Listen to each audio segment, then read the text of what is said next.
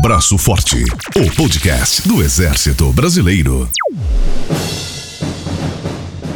Comemoração pelo Dia do Soldado, lembrado em 25 de agosto, não é a mesma sem a apresentação de uma banda. A Sinfônica do Exército Brasileiro, por exemplo, é referência de boa música e já se apresentou nas principais salas de concerto do Brasil. Sobre esse grupo você conhece agora neste podcast com o Tenente Fabiano, regente da orquestra. Tenente Fabiano, seja muito bem-vindo ao Braço Forte. E eu já começo perguntando para o senhor sobre a apresentação que o grupo fará na próxima semana em homenagem ao Dia do Soldado. Bom, é muito prazer estar aqui com vocês. Nesse dia 21 estaremos fazendo um concerto na série Matinais da Sala São Paulo, uma das mais importantes salas de concerto da América do Sul. Esse concerto será inserido na programação do CMSE e constará com um repertório bem variado e essa apresentação será gravada e futuramente divulgada nos canais digitais do CMSE e Fundação Cultural Exército Brasileiro. Essa apresentação ela será aberta ao público? Sim, haverá público. Será o nosso primeiro concerto com o público nessa era de pandemia. Então será aberto para 40% apenas do público para assistir o nosso concerto. Para aqueles que não puderem assistir pessoalmente, terá uma nova oportunidade com a gravação, não é isso? Sim, esse concerto será gravado e depois será disponibilizado no site da Fundação Cultural Exército Brasileiro, que é funseb.org.br. E esse será mais um evento no currículo aí da banda que foi criada em 2002 e está subordinado ao Comando Militar do Sudeste, não é isso? Sim, exatamente. O CMSE, que é a sede onde nós ficamos aqui em São Paulo, que não mede esforços para nos apoiar e inserir a banda junto à sociedade civil. O Exército tem o braço forte e as bandas militares são a mão amiga, né? Então, o CMSE faz esse esforço para nos inserir nesse lado da sociedade. E qual é a relação da Banda Sinfônica do Exército com a Fundação Cultural Exército Brasileiro, a FUNSEB?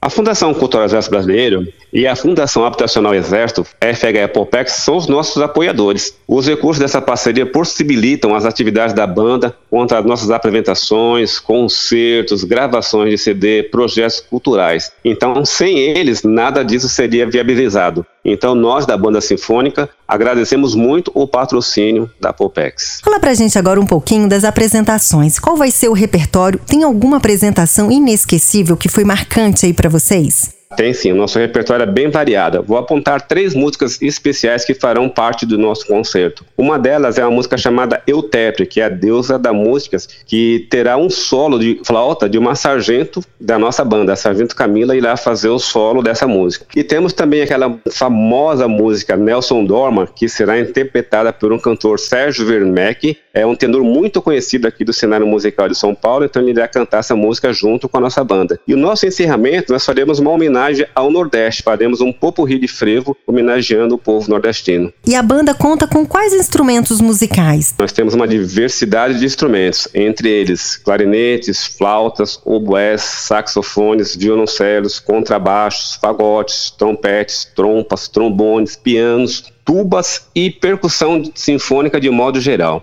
E ao todo são 80 músicos militares. Traça pra gente agora o perfil desses integrantes. A nossa banda é composta por sargentos de carreira e temporários, masculinos e femininos. Nós temos 13 mulheres na nossa banda. A idade deles é aproximadamente de 25 a 48 anos. São músicos talentosos, muitos formados em seus respectivos instrumentos, outros mestres de músicas e muitos ainda estão fazendo o doutorado, o que ajuda e facilita muito o trabalho do regente. E tenente, qual é a forma de ingresso aí para a banda de vocês? Nós temos três formas de ingresso na banda. O sargento de escola, assim que ele se forma na SLOG, havendo vaga, o aluno poderá sair direto da escola para vir para a nossa banda, caso haja vaga. E a outra, já é sargento, já está cumprindo a sua função, ele pode nos mandar um vídeo né, dele tocando e se for de nosso interesse, nós mandamos um convite para que ele venha trabalhar conosco. E a terceira são os sargentos temporários, que através de um processo seletivo rigoroso, podem também fazer parte da nossa banda. A rotatividade é grande aí no grupo ou não? Ah, é bastante grande, porque assim, como nós temos, o Brasil é grande, né, então o sargento tem interesse de sair e o sargento temporário a cada oito anos troca, né? Então a gente tem essa rotatividade de militares. A grande maioria do nosso efetivo é daqui de São Paulo, então o pessoal não sai, mas o sargento que vem de fora, às vezes ele opta em voltar de onde ele saiu, né? Mas nós temos um efetivo assim permanente grande também. E por curiosidade agora, conta pra gente como é que é a rotina aí dos músicos. A nossa rotina é de muito trabalho, mas um trabalho bem prazeroso. Como todos os militares, nós temos o TFMs, ensaios é, diários, que são divididos em três partes. A primeira parte seria o ensaio de naipe, que é um grupo de instrumentos estudando a música que será executada. Depois a parte de ensaio individual, onde o músico que tiver uma dificuldade vai estudar a sua parte, né, a sua música individualmente para tirar suas dúvidas. E a terceira parte é o ensaio geral, que para o regente é a melhor parte, onde a gente consegue perceber o resultado das duas fases anteriores. Então, fazendo parte dessa rotina, as obrigações militares dentro da UEM elas são cumpridas elas são cumpridas, fazemos tudo, PFM, tiro, nesse período. E qual foi a maior audiência de público em uma apresentação de vocês? Com o público civil foi no Sul, num teatro do Sul a gente conseguiu duas mil pessoas assistindo a banda. Agora o concerto marcante para a gente foi o concerto de 200 anos da MAN, que o Teatro da MAN estava lotado, foi muito bom para a gente também, a uhum. receptividade do, do, público.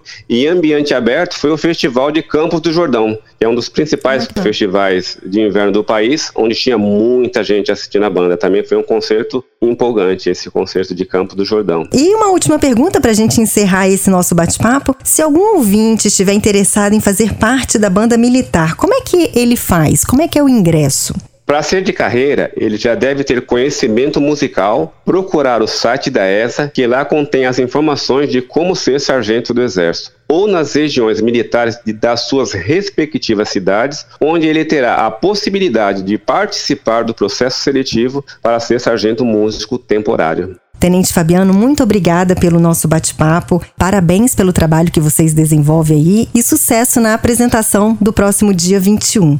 Eu que agradeço a participação e estaremos sempre à disposição. O Braço Forte termina aqui o podcast do Exército Brasileiro. Toda semana traz um tema da Força Terrestre, das Forças Armadas e do Brasil. Acompanhe nas plataformas de acesso e no site do Exército.